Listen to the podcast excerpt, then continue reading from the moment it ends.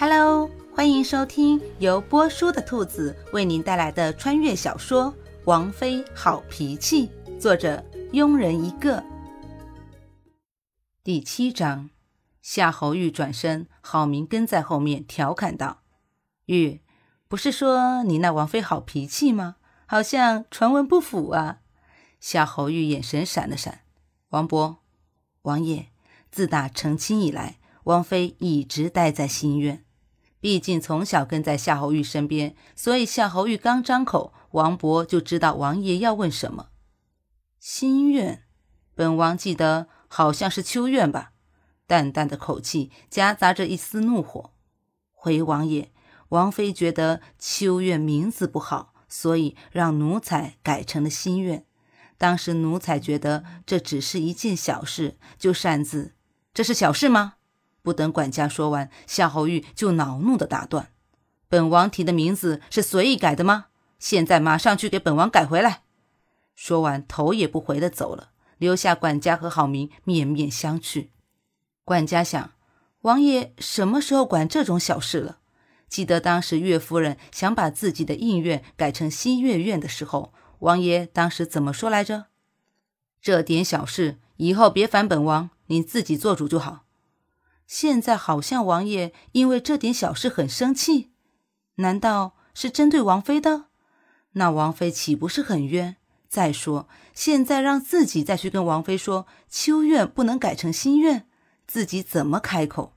今天看来王妃的脾气也不是很好，万一王妃不同意，唉。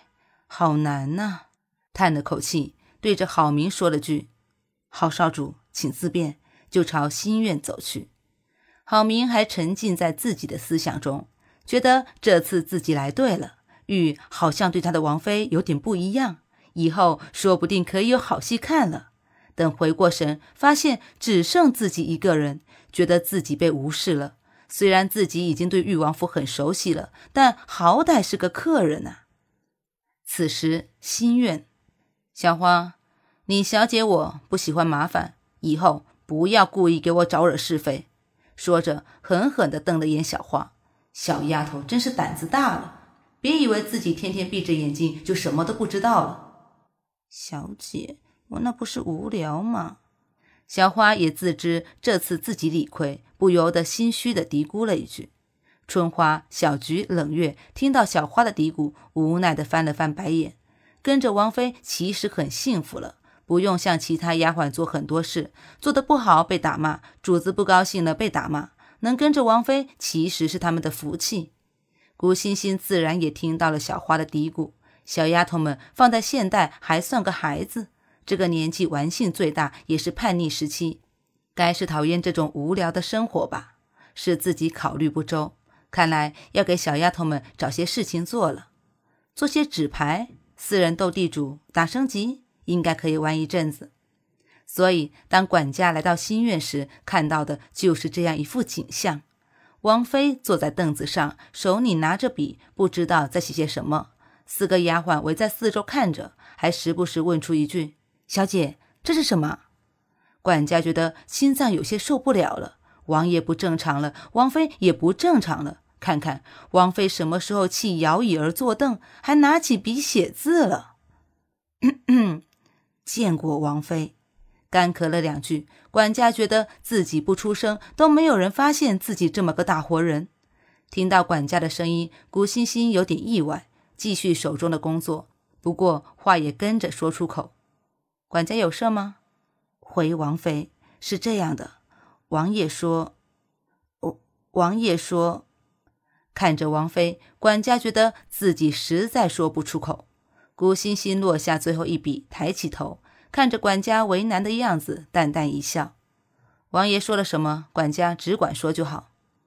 听王妃这么说，管家觉得更无地自容了。只不过该说的话还是得说。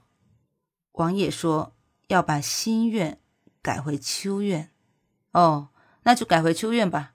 语气淡淡的，没有一丝波动。嘴角还挂着淡淡的笑。其实对于古欣欣来说，叫什么都无所谓，只是一个名字而已。当时改心愿的时候，也是一时兴起。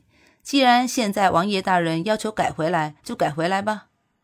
管家觉得风中凌乱了，王妃依然好脾气。是，老奴告退。拱了拱手，转身准备离去。等等，咯噔一下，莫非王妃反悔了，不愿改回来？要真是这样，怎么办呢？管家忐忑地转过身来。王妃还有事吗？管家，你能不能找人把这个做出来？说着，古欣欣把图纸拿给管家看，然后又把图纸解释了一遍。鉴于古代还没有硬纸，古欣欣只能让其用很薄的竹片代替。管家听到不是改院子的事，心里松了一口气。所以古欣欣吩咐做的事，管家就很积极地答应道：“王妃，请放心，老奴一定尽快做出来。”说着，脚步轻快地离开了。本集播讲完毕。如果你也喜欢这部小说，请订阅、评论哦。咱们下集见。